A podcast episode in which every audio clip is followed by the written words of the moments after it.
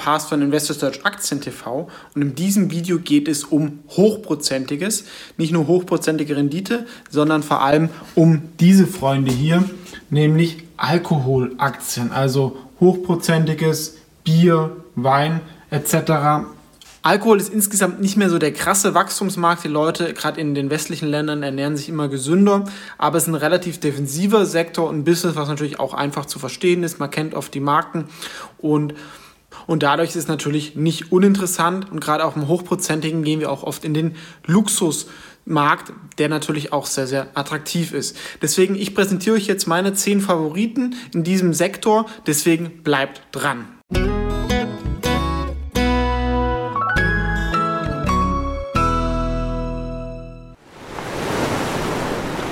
Die ersten zwei Aktien finde ich Firmen, die ich grundsätzlich interessant finde, derzeit aber noch etwas zu teuer.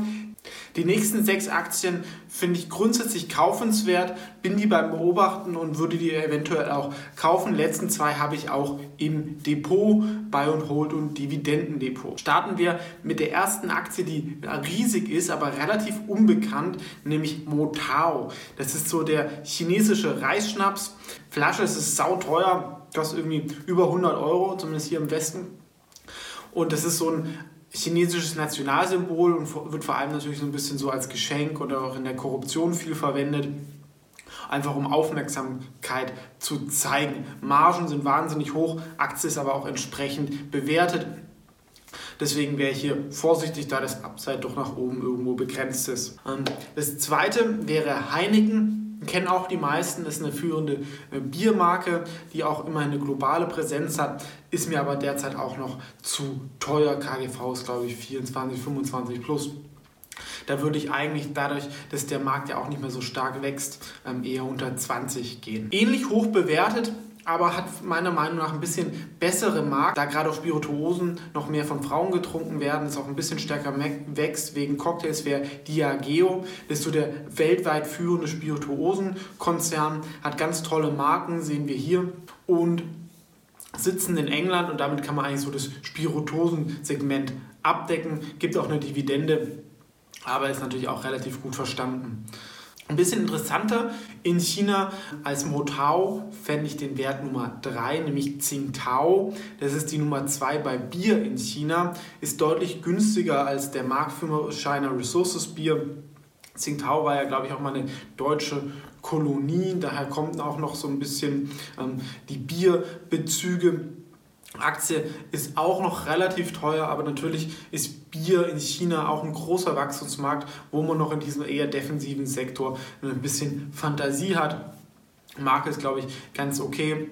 Und man sieht darin auch den defensiven Charakter, dass trotz der ganzen Krisen in den letzten Jahren in China die Aktie ist nicht groß gestiegen, aber auch nicht so massiv unter Druck gekommen. Eine Aktie, die sehr, sehr stark underperformed hat und davor ein bisschen Everybody's Darling war, wäre der weltgrößte Bierhersteller AB InBev oder Anheuser-Busch. Die Leute hinter dem Konzern kommen aus Brasilien und haben da in Lateinamerika ganz viel zusammengekauft und irgendwann dann auch Anhäuser. Allerdings der Laden sehr hoch verschuldet, was ein bisschen dann die Dividende belastet hat. Und wie gesagt, sie mussten auch viel verkaufen im Rahmen der Übernahme, sind natürlich auch ein bisschen unter den Druck, zum Beispiel in den USA, da haben sie Bud Light etc. Ja, das ist natürlich schon so eine Plörre, da gibt es dann diese ähm, Craft-Brauereien, die die ein bisschen unter Druck setzen. Und sie wachsen halt einfach beim Volumen sowieso nicht mehr und auch beim Preis ist es schwierig. Trotzdem, sie sind der Weltmarktführer und eigentlich ganz gut geführt. Gab es auch immer wieder einen Managementwechsel. Und diese Leute, die dahinter sind, 3G-Kapital, habe ich auch mal ein Buch zu gelesen, mit denen arbeitet auch Warren Buffett zum Beispiel zusammen bei Kraft Heinz. Das sind schon gute Leute, auch wenn sie die erste Generation inzwischen schon relativ alt geworden ist. Aber man kann inzwischen den Marktführer relativ günstig kaufen. KGV ist nicht so teuer. Allerdings darf man halt da die Schulden nicht ganz vergessen. Trotzdem wäre vielleicht auch mal was für die Dividendenliste. Ein bisschen spannender und hoch, höher bewerteter wäre Constellation Brands. Ähm, die haben so ein bisschen das, sag ich mal, sexiere Marke, wie zum Beispiel Corona, haben sogar im Cannabis-Segment was zugekauft, weil sie da irgendwann mal einen Drink launchen wollen. Constellation Brands hat auch ähm, Spirituosen, haben sehr, sehr toll so ein Tequila gekauft was mir meiner Meinung nach zu teuer ist. Ich glaube, von dem, der Nespresso Werbung da immer macht. Ein Wert, der aber nicht so bekannt sein dürfte, zumindest als Aktie, deckt aber eine sehr interessante Region ab, nämlich Thailand und Vietnam, wäre Thaibev. Also ich war auch mal in Thailand, da gibt es Chang Bier, habe ich da auch oft getrunken, schmeckt echt in Ordnung, ja, auch für jemanden, der aus München kommt, aber es lag vielleicht auch in der Sonne. Ähm, die sind da der klare Marktführer in Thailand, haben den Marktführer in Vietnam zugekauft und damit kann man einfach diese Region ganz gut abdecken. Aktie ist für das Wachstum auch noch fair bewertet. Und sie haben auch noch antialkoholische Sachen und gehört auch zu den größten thailändischen Firmen. Ist ja eigentlich auch ein interessantes Land also zum Anlegen, aber gibt es natürlich relativ wenig Aktien, die man vielleicht so versteht. Und Bierkonzern ist natürlich was, was lokal ist was man einfach verstehen kann und dadurch, glaube ich, auch mal als ähm, westlicher Investor sich dort vorwagen kann. Thai Beverages. Eine Firma, die eher im qualitativ hochwertigen Segment spielt, wäre Pernod Ricard.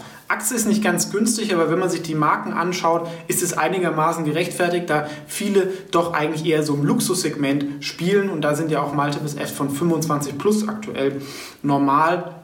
Sie haben zum Beispiel den meiner Meinung nach besten Gin der Welt, Monkey 47, gekauft. Das ist ja so ein Gin aus dem Schwarzwald in so einer Apothekerflasche. Haben wir, glaube ich, auch vorher im Video kurz gesehen, wo so 47 Kräuter reingetan werden und schmeckt wirklich gut, auch pur.